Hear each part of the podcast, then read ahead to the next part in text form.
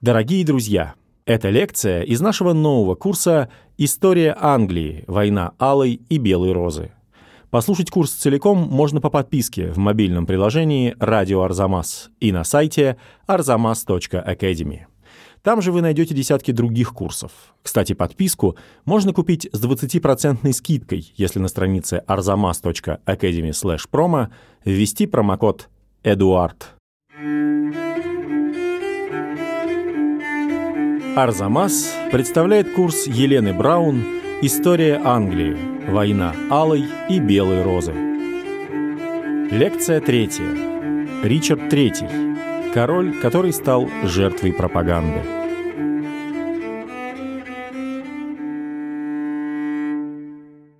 Правление Ричарда III — это завершающий этап войн Рос, и он у нас ассоциируется с последней фазой этого конфликта. Правил он в 1483-85 годах, и с его смертью войны Рос принято заканчивать.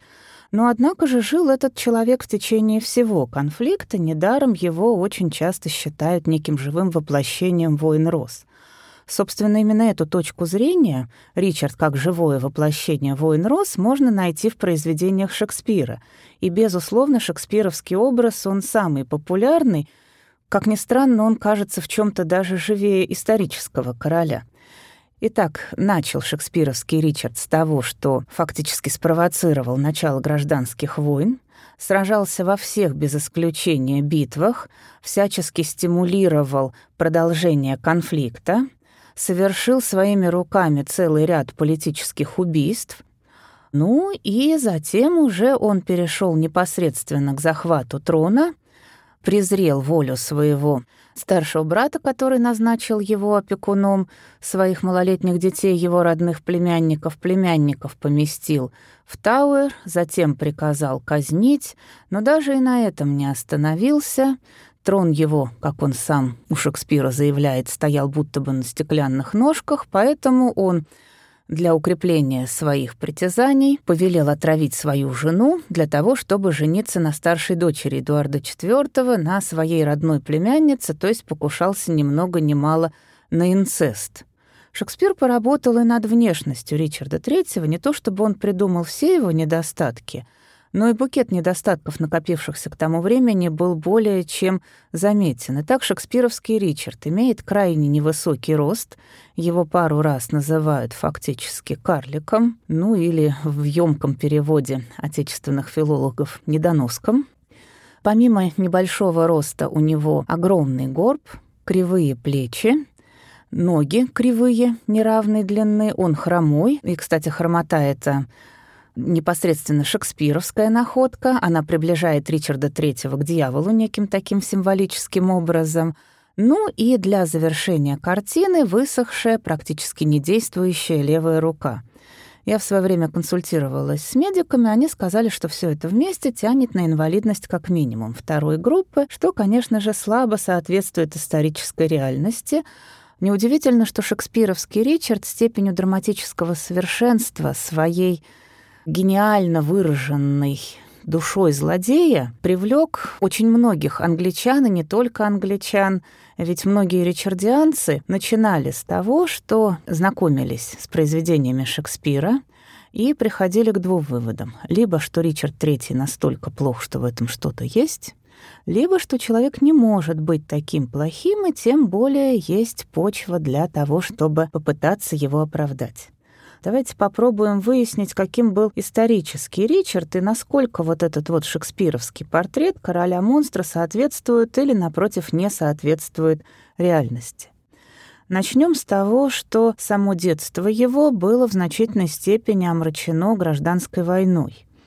Дело в том, что исторический Ричард III родился 2 октября 1452 года, всего через несколько месяцев после того, как его отец, Ричард Йорк, стал мятежником, собрал войска для того, чтобы сразиться с воинами короля Генриха VI Ланкастера. Самого сражения не произошло, но все таки подавляющее большинство современных историков говорят о том, что отсчет войн Рос нужно вести именно с этого несостоявшегося сражения февраля 1452 года. Ребенок был болезненным, хилым, на этом сходятся почти все специалисты. Ну и э, жизнь, что называется, его не баловала. Дело в том, что уже в 7 лет, в октябре 1459 года, этот мальчик попал в плен к сторонникам Ланкастеров. Его отец вынужден был бежать, оставив фактически заложниками победителей свою супругу и детей, в том числе брата Ричарда Джорджа. Достаточно быстро, в 8 лет, Ричард остался сиротой. Его отец погиб в декабре 1460 года в битве при Уэйкфилде. Ну, а спустя буквально еще несколько месяцев, в феврале 1461 Ричард и вовсе стал политическим эмигрантом. Тогда казалось, что гражданскую войну выигрывают ланкастеры, и мать Ричарда III, Сесилия, герцогиня Йоркская, отправила своих младших сыновей Ричарда и его брата Джорджа в Бургундию, где им были не то чтобы особенно рады. При бургундском дворе их приняли, но, что называется, сквозь зубы, то есть с мальчиками обращались как с незваными гостями, и получается, что еще с раннего детства Ричард жил в обстановке нестабильности. Жизнь Ричарда очень изменилась в 1461 году, и на этот раз, к счастью, в лучшую сторону. Его старший брат Эдуард унаследовал династические права Ричарда Йорка, выиграл ряд сражений, захватил Лондон и возложил на себя английскую корону, и это стало для Ричарда поворотным моментом. Дело в том, что если бы он остался просто младшим сыном герцога, то, скорее всего, по традиции той эпохи, он должен был бы делать церковную карьеру, стал бы епископом или аббатом, но в любом случае – человеком духовного звания. Однако же в королевских семьях даже младших сыновей отдавать на службу церкви было не принято, поэтому Ричард оказался и гораздо более высокопоставленной персоной, и перед ним открылось множество интересных новых перспектив. Уже в 9 лет после коронации своего брата, на которой он, я думаю, с удовольствием присутствовал, Ричард стал рыцарем, разумеется, получил целый букет титулов, в частности, стал герцогом Глостером, ну и даже получил некую должность, точнее, номинальную обязанность. На Ричарда уже в 9 лет возложили труд собирать ополчение в северных графствах — Разумеется, в реальности он этим не занимался, но присутствовал при действиях взрослых, занимавшихся сбором этого ополчения, смотрел, что они делают, как они делают, и, что называется, учился на их примерах.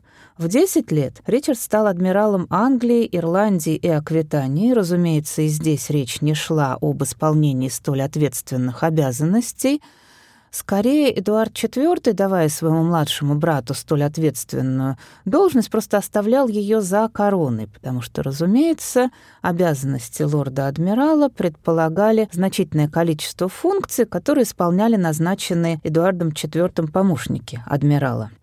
Ну и, наконец, после того, как все эти должности в руках Ричарда оказались, настал черед завершить его образование — он был отдан на воспитание одному из самых верных и преданных соратников Эдуарда IV, человеку, которому Эдуард IV был в значительной степени обязан своей короной. Это Ричард Лорд Орик, который впоследствии станет известен англичанам как делатель или создатель королей. Вот с 1461 по 1465 год, то есть до 13 лет, Ричард жил в замке Орика. Тогда, в принципе, было принято юношей из хороших семей отдавать куда-то для завершения образования, то есть какую-то другую дворянскую семью, чтобы родители их не избаловали, чтобы они посмотрели мир, другие части Англии. Отправляться в путешествие за границу было еще не принято. Ну и для того, чтобы получили некий лоск, ведь двор лорда Орика, а в те времена у каждого аристократа был собственный двор, он был едва ли не богаче и великолепнее королевского. Что касается военной карьеры, а Шекспир не случайно сделал Ричарда III участником едва ли не всех битв воин Рос, Ричард слыл исключительно опытным и довольно талантливым полководцем, так вот впервые на войну этот человек попал в одиннадцать с половиной лет — когда его не просто назначили ответственным за сбор войск в девяти графствах, но и он побывал на театре военных действий. Правда, разумеется, еще был слишком молод, чтобы участвовать в сражении, но хотя бы видел подготовку к битве и был изнутри, что называется, знаком теперь с подавлением очередного восстания сторонников Ланкастеров. Вообще стоит сказать, что в этот период, то есть тогда, когда Ричард III был герцогом Глостером, младшим братом короля Эдуарда IV, он показал себя как исключительно верный и преданный его вассал. Эдуард IV мог положиться на своего младшего брата буквально во всем. Ценнее всего его помощь для Эдуарда IV была в период, когда тот потерял трон — в 1469 году возник конфликт между лордом Уориком, создателем королей, и Эдуардом IV. Конечно, корни этого конфликта уходили в прошлое, но в 1469 уже начался мятеж. Эдуард IV попал к Орику в плен, потом ему удалось освободиться, но в 1470 ситуация окончательно разладилась. Эдуард IV был вынужден бежать из Англии, потому что Уорик объединился с Ланкастерами, а именно с главой партии Ланкастеров Маргаритой Анжуйской — приплыл в Англию с войском, набранным в значительной степени на французские деньги, триумфально вошел в Лондон и восстановил на троне Генриха VI. Ричард III даже не просто бежал вместе с ним, он еще в течение нескольких недель оставался в Англии для того, чтобы помочь лояльным по отношению к Эдуарду IV дворянам переправиться во Францию, чтобы стать основой для будущей армии Эдуарда IV.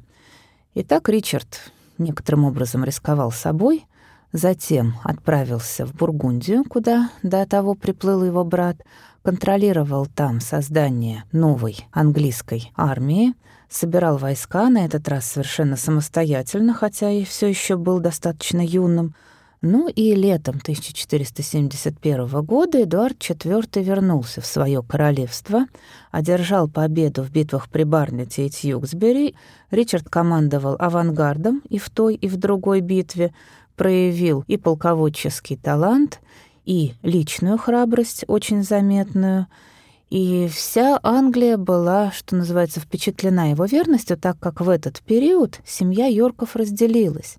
Если Ричард остался верен Эдуарду IV, то средний брат Джордж, напротив, встал на сторону Уорика. Более того, у Джорджа были планы сместить Эдуарда IV и самому сделаться королем. Такой выбор Джорджа нельзя считать чем-то абсолютно исключительным. Он тоже был воспитанником Уорика, а в XV веке опекун считался едва ли не столь же близким родственником, как отец или братья. Но, тем не менее, в этот тяжелый для него наверняка в моральном отношении период, выбирая между верностью по отношению к опекуну, а с лордом Уориком у Ричарда III тоже были очень хорошие отношения — и верностью по отношению к старшему брату, Ричард все таки выбрал старшего брата в соответствии с его собственным девизом. Девиз Ричарда III — это «Верность связывает меня». После того, как он помог своему брату вернуть трон, он заключил весьма выгодный брак с наследницей Орика, Анной Невилл. У Орика было две дочери. На старшей Изабелле был женат Джордж Кларенс, а младшую взял в жены Ричард III. Этот брак вызывал очень много дискуссий. Шекспир изобразил его как ловкий политический ход Ричарда, как попытку воспользоваться состоянием и влиянием своей будущей супруги. В реальности, ну, нам сложно судить о том, какие были отношения у этих людей спустя более чем 500 лет, но мы можем говорить о том, что Ричард был относительно верным мужем, во всяком случае не заводил фавориток, не имел длительных внебрачных связей, обеспечил своей жене достойное будущее. Вполне вероятно, из-за существовавшей между ними симпатии существуют сентиментально настроенные исследователи — которые полагают, что Ричард и Анна полюбили друг друга еще в детстве, когда Ричард воспитывался в замке отца Анны. Почему бы и нет, это вполне возможно, если душа требует романтики, можно стать сторонником и этой версии. Но мне бы хотелось обратить внимание на то, что Ричард был заинтересован в наследстве Анны, в ее влиянии, в ее связях, но и Анна была заинтересована в том, чтобы выйти замуж за максимально выгодного жениха, А какой жених лучше, чем младший брат короля, обласканный безмерно королевской милостью, и к тому же, выйдя замуж за Ричарда Глостера, Анна Невилл получила возможность вернуться домой. Они вместе уехали на север королевства, в замок ее отца, лорда Орика. Эдуард сделал Ричарда фактически своим наместником на севере.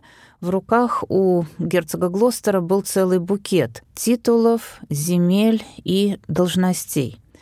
Его так и называли лорд Севера, но если говорить именно о должностях, то он занимал пост великого камергера, адмирала Англии, лорда констебля, хранителя границ и целый ряд других должностей, то есть фактически Эдуард доверял своему брату безмерно, и управление едва ли не половиной территории королевства находилось в руках герцога Глостера, который на этом поприще проявил себя блестяще — если в 1470-71 году север королевства поддерживал Ланкастеров, то после того, как наместником северных граф стал Ричард Глостер, север превратился в главную, самую прочную опору династии Йорков. Жизнь Ричарда III в очередной раз изменилась весной 1483 года, когда его брат Эдуард IV неожиданно скончался — Хотя король Эдуард уже долгое время чувствовал себя не слишком хорошо и даже не был в состоянии лично отправиться на войну с шотландцами очередную, вместо него воевал Ричард Глостер. Тем не менее, смерти Эдуарда IV никто не ожидал, ему было чуть больше сорока, и даже по меркам Средневековья это возраст расцвета, возраст мужественной зрелости, совсем не время умирать. Как бы то ни было, после смерти Эдуарда IV возникла династическая коллизия. У Эдуарда IV были дети, двое сыновей, старший Эдуард, младший Ричард, ну, как вы видите, имена повторяются, но это более чем обычно. Дело в том, что в каждом аристократическом и тем более королевском роду существовала традиция называть старшего сына в честь отца и использовать довольно ограниченный спектр мужских и женских имен, поэтому мы можем даже по каким-то наиболее употребительным именам идентифицировать отдельные аристократические фамилии. Итак, у Эдуарда IV было двое сыновей, старшему мальчику было 12, младшему 9, но даже старший принц, разумеется, был физически не готов к тому, чтобы управлять государством. По-видимому, уже на смертном одре Эдуард IV назначил в устной форме Ричарда Глостера, своего верного младшего брата, протектором королевства — и, казалось бы, ничто не предвещало беды. Безупречно верный Эдуарду IV Ричард должен был управлять государством, пока его старший сын не достигнет соответствующего возраста. Но дело в том, что при дворе в то время существовало две группировки, два центра сил, и отношения между ними были весьма напряженные. С одной стороны, это родственники супруги Эдуарда IV, Елизаветы Вудвилл, для того, чтобы дать должности, земли и титулы одним, приходилось отбирать их у других. Ситуация, конечно, сильно упрощалась тем, что шла гражданская война, и можно было конфисковывать имения у сторонников Ланкастеров, но все же недовольные были — и еще одним дополнительным стимулирующим напряжение фактором было то, что старший из принцев, принц Эдуард, рос исключительно в окружении материнской родни. Он фактически был Вудвиллом в большей степени, чем Йорком. Своего дядю Ричарда Глостера он, конечно же, знал, но скорее шапочно. А королева Елизавета Вудвилл она желала сохранить власть, фактически исполнять обязанности регента, и с этой целью она стремилась как можно быстрее короновать своего сына, чтобы номинально объявить его совершеннолетним и править от его имени, благо в любви и поддержке сына она могла не сомневаться. В результате Ричарду пришлось буквально силой отвоевывать регенство — он был вынужден захватить кортеж принца, который двигался к Лондону ускоренными темпами. Повторюсь, королева хотела короновать своего сына как можно скорее, еще до того, как в Лондоне окажется будущий лорд-протектор. Кортеж принца был захвачен. Принц прибыл в Лондон уже в сопровождении своего дяди. Его сопровождал почетный эскорт, который был одновременно и охраной мальчика. Ричард, конечно, стремился установить с племянником добрые отношения, но вряд ли ему это удалось, хотя бы потому, что во время перехвата принца были арестованы его ближайшие родственники, воспитатели из числа материнской родни. Королева Елизавета, услышав о таких неприятных для себя новостях, пыталась организовать бунт, сама скрылась в Вестминстерском аббатстве, воспользовавшись правом церковного убежища, и создалась парадоксальная ситуация, при том, что Ричард всячески позиционировал себя как продолжателя – политики Эдуарда IV, супруга Эдуарда IV, при этом скрывается от протектора в церковном убежище, отказывается оттуда выходить, отказывается выдать младшего брата короля, ведь Ричард, естественно, как протектор настаивал на том, чтобы Сыновья его брата находились вместе под его опекой, чему королева была, мягко скажем, не рада, и в результате того, что обе стороны не могли прийти к компромиссу, Ричард был во многом вынужден пойти на государственный переворот. Собственно, в чем для него была опасность? Эдуард IV наделил своего брата огромным количеством должностей и земель, как мы с вами уже говорили, Однако же многие из этих титулов, земель и должностей должны были по логике принадлежать другим людям, то есть это были земли спорные, конфискованные во время гражданской войны. Иными словами, если бы Ричард смирился с потерей власти, эта потеря обернулась бы для него не только тем, что он отказался бы быть протектором и мирно передал власть своей родственнице Елизавете Вудвилл, но и тем, что он, скорее всего, потерял бы значительную часть своих земель, вообще неизвестно, чем бы для него все это закончилось, потому что отношения между его семьей, в том числе его супругой Елизаветой Вудвилл, были и вовсе напряженными. И вот в результате 13 июня 1483 года во время совета в Тауэре Ричард приказал арестовать тех, кого он считал заговорщиками, в частности, лорд Гастингс был казнен там же, во дворе Тауэра буквально без вынесения какого-то приговора и соблюдения формальностей, а 22 июня произошло и вовсе скандальное событие. Ричард обнародовал сведения о том, что брак Эдуарда IV и Елизаветы Вудвилл был незаконным. По официальной версии, Ричард узнал эту информацию буквально накануне оглашения и был вынужден довести ее до сведения англичан. Историки обоснованно сомневаются в том, что такое важное открытие было сделано настолько кстати, но как бы то ни было, Большинство из исследователей сходятся на том, что в браке Эдуарда IV и Елизаветы было не все чисто, а именно Эдуард IV отличался огромным женолюбием, и перед тем, как жениться на Елизавете Вудвилл, что он проделал тайно, и невесту выбрал не самую лучшую, исходя из династических политических соображений – так вот, еще до этого он был помолвлен, точно так же тайно, с леди Элеонорой Батлер, на которой он торжественно обещал жениться, а церковная помолвка, к тому же скрепленная сексуальными отношениями в соответствии с законодательством того времени, приравнивалась к браку.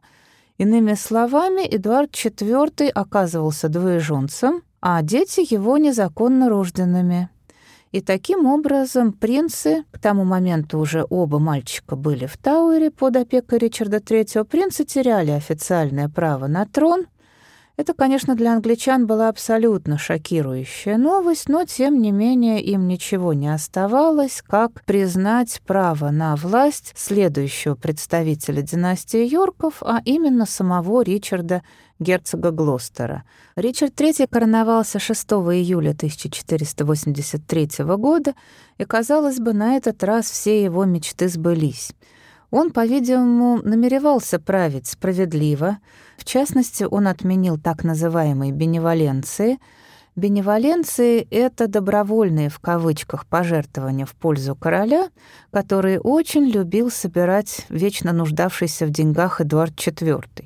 И вот эти крайне раздражавшие англичан поборы Ричард отменил и более к ним действительно в течение всего своего царствования не возвращался. Однако же начало правления Ричарда III было испорчено крайне неприятными для него слухами. После коронации любой монарх традиционно отправлялся в поездку по стране, чтобы явить себя благодарным подданным, чтобы все жители Англии знали, что на троне новый король, посмотрели бы на него. Так вот, пока Ричард пребывал на севере Англии и наслаждался вниманием верных северян, они были более других, разумеется, рады его приходу к власти — в Лондоне пошли слухи о том, что принцы, сыновья Эдуарда IV, исчезли из Тауэра, и, скорее всего, они убиты. Ранней осенью 1483 года их перестали видеть играющими во дворе Тауэра. Точная дата исчезновения принцев нам неизвестна, но то, что сразу стали говорить об их убийстве, вполне логично. Ведь что бы ни писали защитники Ричарда III, существование претендентов на корону, сыновей Эдуарда IV, было для него не просто невыгодно, а откровенно опасно. Англичане оценили это событие крайне негативно, даже более или менее лояльные по отношению к Ричарду III хронисты говорили о том, что он в принципе пользовался любовью народа, но утратил ее после предполагаемой смерти принцев. В этот же период разразилось первое из восстаний, с которыми Ричард III столкнулся, восстание под предводительством его главного соратника, человека, который помог Ричарду III прийти к власти, герцога Бекингема. Восстание было достаточно быстро подавлено, обошлось без сколько-нибудь серьезных столкновений. Бекингем был казнен, и вроде бы снова наступила светлая полоса. В январе 1484 года открылся парламент. Акты, которые он принял, в основном были подготовлены еще в период правления Эдуарда IV, но в любом случае Ричард позиционировал себя как политический наследник своего брата, ну, в частности, были отменены обременительные торговые пошлины, например, пошлины на торговлю книгами. Был принят ряд протекционистских мер, затруднявших жизнь иностранных купцов и облегчавших жизнь купцов английских. Однако же все эти добрые меры, несомненно понравившиеся англичанам, все таки не сделали Ричарда любимым королем.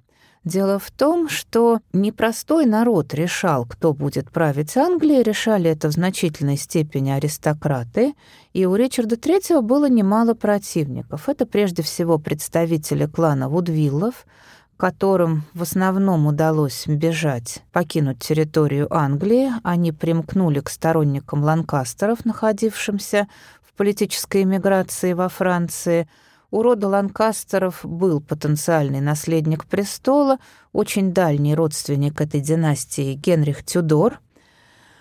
И еще одним трагичным лично и чрезвычайно неприятным в государственном плане событием стала смерть его сына. В апреле 1483 года скончался единственный ребенок Ричарда Глостера и Анны Невилл, принц Эдуард, он э, был достаточно болезненным, слабым, на этом сходятся практически все исследователи, вплоть до того, что возведение его в ранг принца Уэльского после коронации отца было немного отложено, потому что принц снова чувствовал себя недостаточно хорошо для того, чтобы поучаствовать в такой долгой и ответственной церемонии.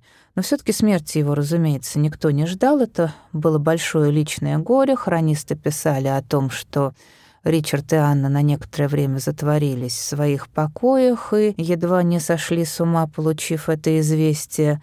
Ну и, по-видимому, гибель единственного сына, она обострила хронический недуг Анны Невилл. По мнению большинства историков, Анна страдала от туберкулеза, случай, в принципе, нередкий. Как бы то ни было, Анна чувствовала себя все хуже и хуже, и в марте 1485 года королева скончалась, У Ричарда уже не было ни сына, ни супруги, поэтому вопрос о новом наследнике, очевидно, откладывался. Ричард, конечно, начал новое сватовство. Посвататься он планировал к одной из испанских принцесс, дальних родственниц рода Ланкастеров, для того, чтобы укрепить свои династические притязания, но заключить брак не успел. Оппозиция объединилась, сторонники Ланкастеров, сторонники Вудвиллов — к тому же сторонники Ланкастеров и Вудвиллов предложили достаточно выгодный проект династического брака. Генрих Тюдор публично поклялся в случае победы взять в жены старшую дочь Эдуарда IV Елизавету Йорк. И здесь мы подходим к еще одному обвинению против Ричарда III. Как мы уже говорили, его винили в том, что он намеревался вступить в брак с той же самой Елизаветой Йорк. Проект «Женитьба на собственной племяннице» был слишком экстравагантным даже для XV века. А к тому же северяне были крайне недовольны тем, что король так скоро намеревается, ну, по слухам, разумеется, вступить в новый брак после почитаемой имя дочери Уорика, создателя королей, его обожали и на севере Англии, и в столице. Это вообще один из самых популярных в то время политических игроков, и память его для англичан была во многом священна. Как бы то ни было, Ричарду пришлось публично опровергать ходившие слухи, заявлять во всеуслышание о том, что он никогда и не думал жениться на Елизавете. Елизавета осталась незамужней. И так э, в очередной раз репутация Ричарда III пострадала, и летом 1485 года в Англию вторглись войска под номинальным командованием Генриха Тюдора, ну, действительно, номинальным, потому что этот будущий король на тот момент вообще не имел боевого опыта, 22 августа 1485 года состоялась последняя из битв войн Рос, битва при Босворде. Ричард III в этом сражении проявил чудеса личной храбрости. Дело в том, что битва складывалась не в его пользу, но когда уже настал момент для традиционной тактики проигравшей стороны — а во время войн Рос не было принято оставаться на поле боя до последнего. Напротив, как только одна из сторон начинала проигрывать, считалось абсолютно нормальным и естественным, чтобы лидеры проигрывающей партии сели на коней и попытались спастись с поля боя для того, чтобы впоследствии собрать новую армию. Это никому не ставилось по-настоящему в упрек, но Ричард поступил иначе он увидел, что на холме, вне битвы, находится Генрих Тюдор в сопровождении немногочисленной охраны. Его, разумеется, в гущу сражения не пускали, как слишком ценного претендента на корону, да и сам он туда откровенно не рвался, потому что не имел не только опыта участия в сражениях, но даже и в турнирных поединках. И вот Ричард III предпринял бешеную кавалерийскую атаку на холм, где он желал встретиться с Генрихом Тюдором и лишить его жизни в личном поединке почти. Успел, но как раз в этот момент было совершено предательство.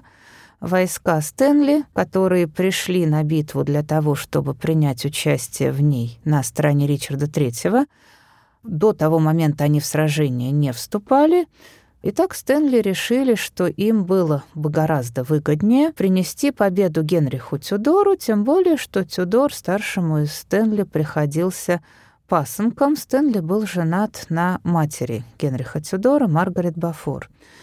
Итак, во фланг отряду Ричарда ударил гораздо более многочисленный отряд Стэнли, и в результате Ричард потерял в этой битве и корону, и жизнь. Ему в последний момент предлагали сесть на коня и ускакать, но он еще раз повторил, что желает умереть королем. Собственно, именно в этот момент была произнесена фраза, которую Ричарду Третьему приписывают «коня, коня, корону за коня». Его тело с попустительства Генриха Тюдора было подвергнуто многочисленным издевательствам, его раздели до нога, как писали хронисты, до кожи — припроводили в ближайший город Лестер, там выставили на всеобщее обозрение, чтобы все могли убедиться, что король Ричард III действительно мертв, ну и на троне оказалась династия Тюдоров. В следующей лекции о том, как вышло, что борьба Ланкастеров и Йорков закончилась победой Тюдоров и зачем новый монарх переписал историю конфликта. Напоминаем вам, что курс целиком можно послушать по подписке в приложении «Радио Арзамас» и на сайте arzamas.academy.